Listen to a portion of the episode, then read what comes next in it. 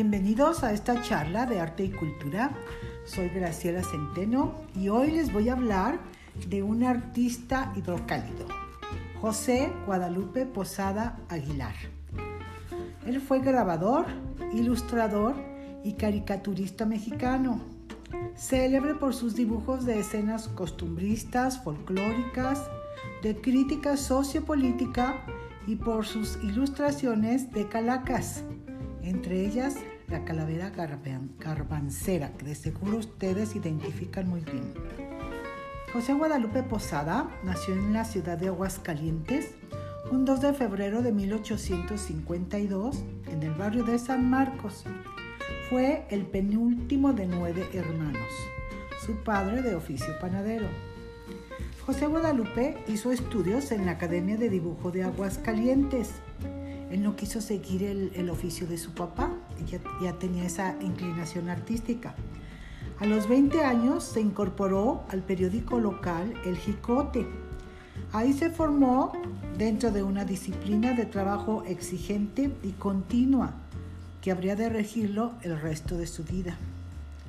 El Jicote era un periódico de carácter político y al denunciar injusticias provocó que la publicación fuera cerrada.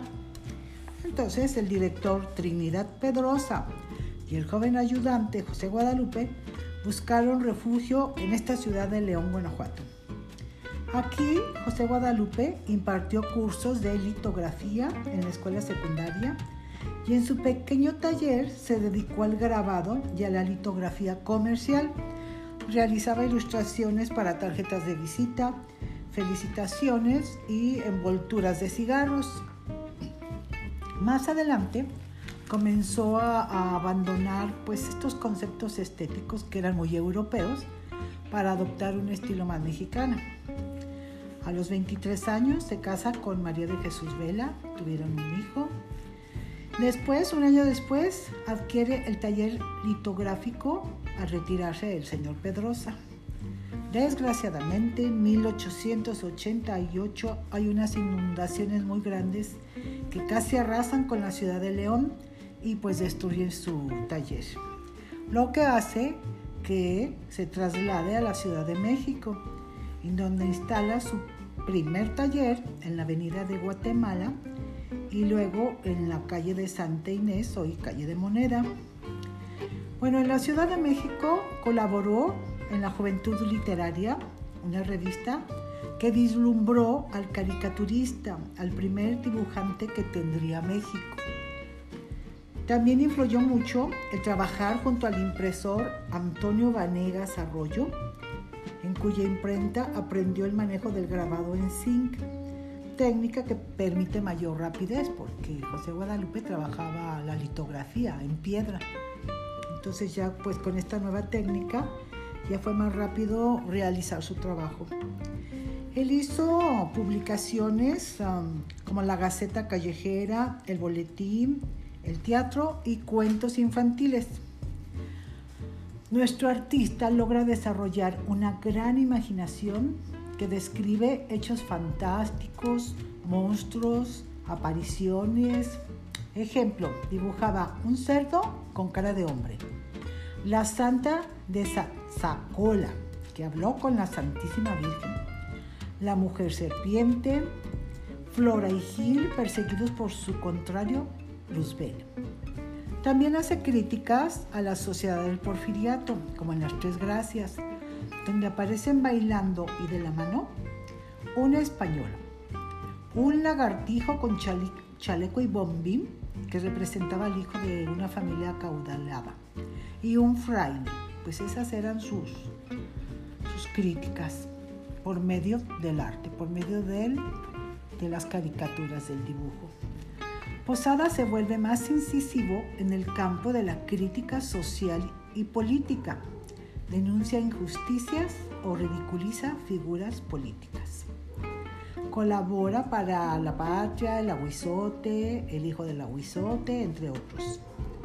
Creó un personaje, Don Chepito, cuyas aventuras y enredos sirvieron para poner en evidencia a la sociedad de su tiempo. Hay que recordar que en esa época mucha gente no sabía ni leer ni escribir, por lo que pues las ilustraciones periodísticas atrajeron mucho a la gente. Durante el porfiriato, pues mucha gente no sabía leer escribir, era aproximadamente el 78% de las personas que eran analfabetas. Bueno, la serie por la que ha trascendido era dedicada a las calaveras. Primero, calaveras literarias, que son versos que narran la vida de un personaje. Imaginan su muerte conforme pues sus características o según el criterio o el gusto del poeta. Y el primero en ilustrar las calaveras fue Manuel Manilla, que fue quien le enseñó a Posada el manejo del grabado en zinc.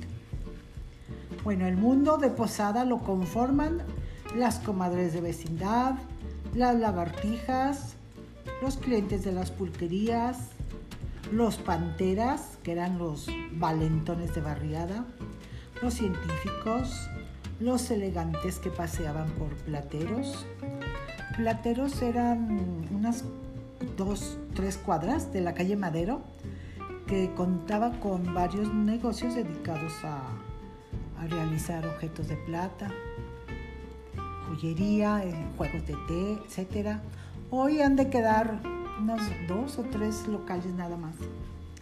Pero indiscutiblemente, la calavera garbancera es uno de los grabados más conocidos y reproducidos del artista. Es un grabado chico de 17 por 22 centímetros en blanco y negro. Esta calavera fue retomada por Diego Rivera, que admiraba mucho a, Posada junto con otros artistas. Claro que esto fue muchos años después de la muerte de Posada. Diego Rivera la representó en sus murales del Hotel del Prado. El mural Sueño de una tarde dominical en la Alameda Central de 1947. Es un fresco de 4.8 por 15 metros y se encuentra en el Museo em, Diego Rivera en la Ciudad de México.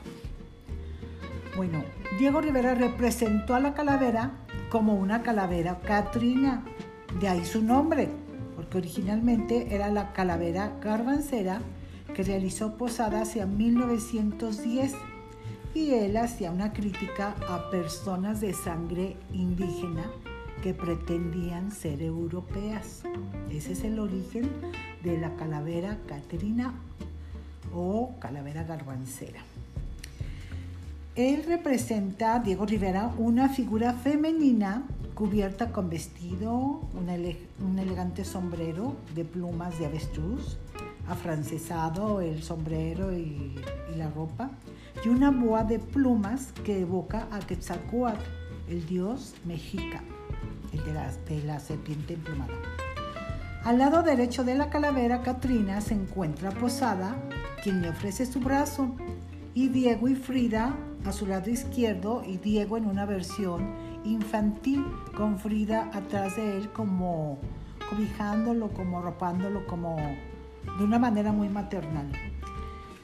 Bueno, pues eh, no podemos imaginar un 2 de noviembre, Día de Muertos, sin la presencia de las calaveras que tomaron gran relevancia con el legado de Posada, aunque el culto a la muerte es prehispánico.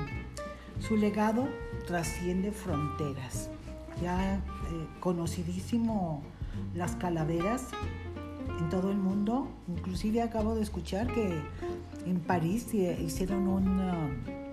hacen ofrendas, hacen ofrendas de muertos para el día 2. Y van a cumplir ya 20 años de realizar estas ofrendas y el próximo año van a hacer un desfile como se está haciendo ahora en la Ciudad de México, que son desfiles que pues muy hermosos dedicados a, la muerte y donde está presente ahí el legado de Posada. Bueno, pues José Guadalupe Posada muere el 20 de enero de 1913 en la mayor pobreza. Fue víctima de una entiritis aguda, que es una afección del intestino delgado, o en otras versiones dicen que fue de alcoholismo. Muere en una casa de vecindad del barrio de Tepito. fue sepultado en el Panteón Dolores en una fosa de sexta clase. Años después, en 1920, sus restos son exhumados y arrojados a la fosa común. Más de 15.000 grabados y litografías forman la producción de José Guadalupe Posada. Bueno, pues esta es la historia de este gran artista que está más fuerte que nunca. Eh, honremos su memoria. Eso es todo por hoy. Hasta la próxima. Bye.